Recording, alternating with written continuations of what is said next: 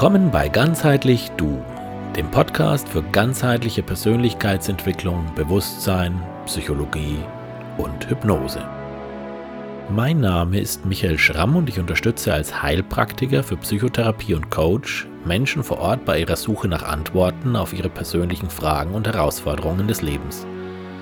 Außerdem biete ich Online-Beratung über meine Internetseite www.online-psychologie.info. Ich beschäftige mich mit den Zusammenhängen von Wahrnehmen, Fühlen, Denken, Entscheiden und Handeln sowie dem Zusammenspiel von Körper, Psyche und sozialem Umfeld. In meinem Podcast Ganzheitlich Du philosophiere ich über Fragen des Bewusstseins und der Ganzheitlichkeit, über Psychotherapie, Psychologie, Pädagogik und das Leben. Ich spreche über Gefühle, verrate Methoden zur Stressbewältigung und informiere über Hypnose und Meditation. Und du? Was hat das alles mit dir zu tun? Nun, wenn du Interesse hast an den genannten Themen, dann lass dich überraschen. Abonniere meinen Podcast und sei gespannt, was du für dich an Anregungen und Antworten in deine Welt mitnehmen kannst. Denn Psychologie hat immer auch etwas mit einem selbst zu tun. In dieser ersten Folge geht es sozusagen ums Ganze. Denn vielleicht hast du dir auch schon einmal die Frage gestellt, Ganzheitlichkeit? Was ist das eigentlich? Stell dir vor, du hörst ein Musikstück. Du kannst den Song beschreiben, indem du die Instrumente, die mitspielen, aufzählst. Da gibt es vielleicht einen Sänger, der seinen Text in eine Melodie kleidet. Vielleicht hört man Gitarren, einen Bass, das Schlagzeug oder, wenn es sich um ein klassisches Musikstück handelt, die verschiedenen Instrumente des Orchesters. Das Musikstück lässt sich aufschreiben durch Noten, die die Töne und deren Abfolge repräsentieren. Es gibt ein Tempo und auch Angaben zur Lautstärke, mit der die Musiker spielen sollen. Auf diese und andere Weise kannst du das Musikstück in seinen Einzelheiten analysieren und zerlegen. Doch das Ganze, also das Zusammenspiel der einzelnen Töne, wie das Stück letztendlich klingt, lässt sich nur schwer vermitteln. Das Ganze ist eigentlich mehr oder sozusagen etwas anderes als die Summe der einzelnen Elemente. Die Analyse von Einzelkomponenten erlaubt also nur einen bedingten Rückschluss auf das Wesen des Ganzen. So musst du dir auch vorstellen, dass der Mensch als Einheit nicht nur die Summe seiner Einzelteile ist. Ganzheitlichkeit heißt auch, dass es eigentlich nicht möglich ist, Psyche, also unser Denken, unabhängig von unserem Körper zu betrachten. Wir können zum einen nicht denken, ohne dass körperliche Prozesse und Strukturen dabei beteiligt sind. Ohne Gehirn können wir nicht denken und ohne dass im Gehirn irgendwelche chemischen Prozesse ablaufen, auch nicht. Außerdem hat auch das, was in anderen Bereichen unseres Körpers passiert, Einfluss auf unser Denken. Zum Beispiel körperliche Bedürfnisse wie Hunger oder Durst. Ohne Körper gibt es also auch keine Psyche. Umgekehrt beeinflusst unsere Psyche, also unsere Art zu denken, auch das, was wir Körper nennen. Dies lässt sich zum Beispiel durch Entspannungsmethoden, die auf Autosuggestion, also Selbstbeeinflussung beruhen, wie zum Beispiel dem autogenen Training, ganz leicht feststellen. Du brauchst nur mal das Experiment zu machen und die Augen zu schließen und dir vorzustellen, du beißt gerade in eine saure Zitrone. Wenn es dir jetzt gelingt, dir das ganz intensiv vorzustellen, wie sauer es schmeckt, in eine Zitrone zu beißen, kannst du merken, wie du dein Gesicht verziehst?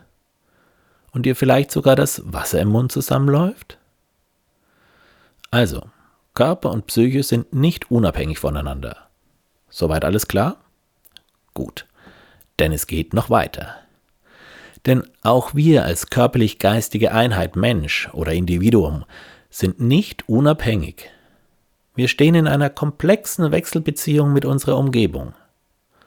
Das fängt schon damit an, dass wir zum Leben Stoffe aus unserer Umwelt aufnehmen und andere abgeben. Wenn wir atmen, nehmen wir mit der Luft Sauerstoff auf und geben beim Ausatmen Kohlendioxid an die Luft ab. Wir brauchen Nahrung und Wasser, und wir scheiden, wenn wir aufs Klo gehen, wieder aus. Und wir werden beeinflusst von Klima und den Witterungsbedingungen, Sonne, Wind, Wärme, Kälte und so weiter. Doch das ist immer noch nicht alles. Von klein auf stehen wir im Austausch mit anderen Menschen. Wir lernen von unseren Eltern, wie wir uns zu verhalten haben. Die Kultur, in die wir hineingeboren sind, prägt uns, lehrt uns, was wir als richtig und falsch empfinden. Auch anderes herum haben wir durch unser Handeln natürlich auch Einfluss auf unsere Umgebung. Das Baby, das schreit, bewirkt, dass jemand kommt und es füttert, wickelt, hochnimmt oder tröstet. Wir Menschen sind von Natur aus soziale Wesen. Wir können unsere zwischenmenschlichen Bedürfnisse letztendlich nur mit Hilfe anderer Menschen befriedigt bekommen. Auch wenn wir in unserer westlichen Kultur darauf getrimmt werden, als Individuum eine gewisse Unabhängigkeit zu erlangen, so sind wir in unserem Verhalten als Einzelwesen nicht unabhängig voneinander zu begreifen. Das, was wir Psyche nennen, ist geprägt durch die Summe unserer zwischenmenschlichen Erfahrungen.